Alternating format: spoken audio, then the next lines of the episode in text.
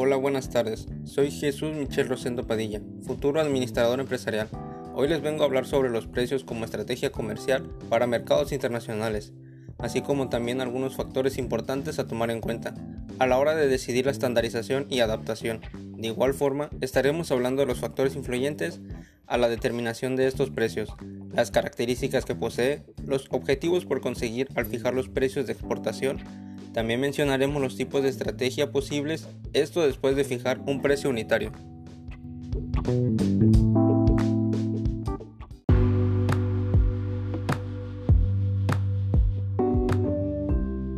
Comenzaremos partiendo del ejemplo de la estrategia de venta de las aerolíneas, las cuales suelen dejar precios más bajos a los compradores anticipados. En otros casos lo hacen de manera opuesta, dejando precios bajos a los compradores de última hora aunque también hay quienes suelen hacerlo de manera conjunta y aplicando estas a su país y fuera de ellos permitiendo así que el precio de venta de sus productos va a ser igual en cualquier mercado. Algunos de los factores importantes a la hora de decidir la estandarización y adaptación son los siguientes. Facilidad para comparar. Si nuestro producto o servicio se puede obtener a través de Internet, lo ideal es estandarizar los precios. Producto homogéneo o digital. Un producto homogéneo es aquel cuyo precio será el mismo internacionalmente. Un ejemplo de eso es el oro y petróleo. En cambio, uno digital es aquel cuyo coste de reproducción es cero. Tal es el caso de descargar nuestra música favorita desde cualquier tienda. Plazos de tiempo. Cuando tenemos variaciones en los precios de forma continua y rápida, es difícil llegar a estandarizarlos. Por esta razón, se opta por adaptarlo al mercado en función en un plazo de tiempo transporte. Esto se refiere al coste de traslado de la mercancía, pues a mayor volumen, mayor será el precio de su traslado. Por esta razón, adaptaremos el precio con base al coste del transporte. Imagen de marca. Algunas marcas son globales y estas manejan precios estandarizados casi en todos los mercados, exceptuando aquellos donde deben adaptar esa política debido a motivos de imagen de marca.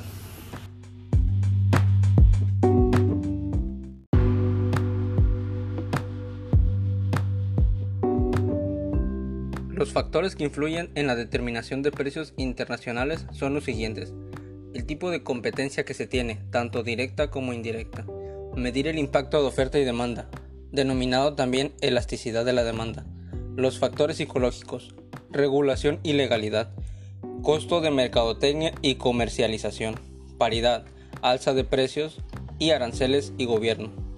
A continuación, mencionaremos las características que hacen del precio un factor dentro de esta estrategia comercial. Es única y variable, pues produce ingresos. Posiciona el producto y a la compañía.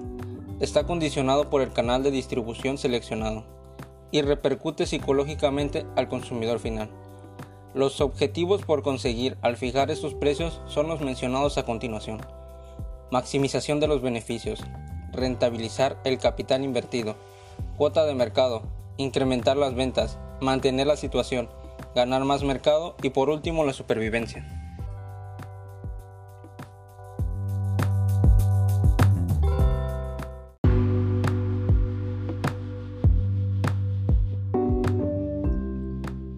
Una vez que hemos fijado el precio unitario, habrá que determinar qué papel desarrollarán para afinar nuestra estrategia comercial, entre las cuales destacan las siguientes.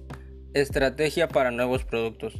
Por lo regular, al tratarse de productos nuevos, casi siempre se opta por los precios de introducción, pues estos poseen y significan para el cliente un bajo margen de riesgo, haciéndolo llamativo al público. No obstante, no se aplica de igual modo en los gadgets tecnológicos, pues aquí, al ser productos innovadores y novedosos, el cliente está dispuesto a arriesgar por un precio más competitivo.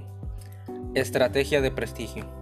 Usualmente hay conceptos a los cuales les resulta difícil al cliente renunciar. Por esta razón, establecer un precio alto es sinónimo de prestigio en la marca, así como también este varía, pues no siempre es el mismo que el de país de origen, siendo así importante conocer el precio de los competidores. Estrategia de precios para cartera de productos. Existe diversidad de empresas dentro de las cuales hay quienes se enfocan en un solo producto y otras en diversidad de ellos. Para facilitar esto, optan por agrupar sus productos y dividirlo por líneas, según las características que estos poseen. Tal es el caso de las compañías celulares. Estrategias diferenciales. Aquí se presentará un precio de oficial Venta también llamado precio de lista, el cual es de dominio público, pero que con el paso del tiempo varía con la finalidad de potenciar las ventas. Un tipo particular de esta estrategia es el de los precios psicológicos, por ejemplo el uso de la oferta 2x1, en la cual el cliente piensa que tiene la ventaja. Estrategia de precios de transferencia. Como estrategia global, consiste en las transacciones de bienes y servicios interempresas. Esta práctica proporciona una entrada más competitiva en el mercado a la afiliada. Y algunos de los factores que condicionan la fijación de precios de transferencias son estos. Condiciones del mercado en el país destino. Competencia en el país destino. Utilidad razonable para la afiliación extranjera. Impuestos en el mercado de destino condiciones económicas en el país de destino y por último las restricciones de importación.